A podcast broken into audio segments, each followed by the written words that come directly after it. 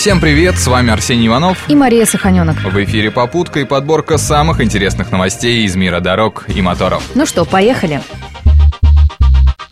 Спрос на электромобили во всем мире растет с каждым годом, чего не скажешь о России. Оно и понятно, холода и отсутствие заправок для таких машин не дает развиваться этому направлению автомобилестроения. Но что интересно, в Дании спрос на электромобили рухнул на 61%, хотя в таких странах, как Германия и Швеция, они разлетаются с огромной скоростью, плюс 80% продаж. Да и в целом спрос на электромобили в Евросоюзе вырос на треть. Как оказалось, причина падения продаж в Дании проста. Отменили налоговые льготы на подобные авто. И все сразу встало на свои места. Нет льгот, нет и продаж. Это и неудивительно. Такие транспортные средства на порядок дороже обычных.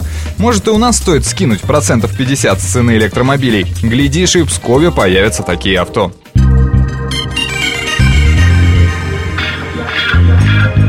Ford запатентовал автомобильные сиденья с ногами. По словам американского производителя, такая технология будет полезна для перевозки различных грузов. Внешне новинка ничем не отличается от обычных кресел, с одним лишь исключением. У них есть ноги, которые работают по принципу коленного сустава. Непонятно только для чего именно такая конструкция предназначена. Логично было бы, если ее использовать для посадки водителей с ограниченными возможностями.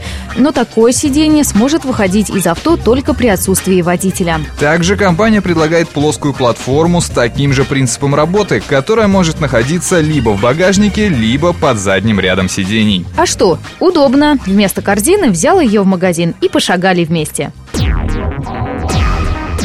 Самую сложную транспортную развязку в мире открыли в китайском городе Чунцин. Всего дорожный узел включает в себя 5 уровней и 20 эстакад, которые расходятся в 8 направлениях. Кстати, построили ее всего за 8 лет, но полностью она будет открыта только в следующем году. Скоростная магистраль в аэропорт не готова. Так что, если водитель пропустит нужный поворот, то ему придется проделать немалый путь. Если, конечно, навигатор разберется в этих хитросплетениях.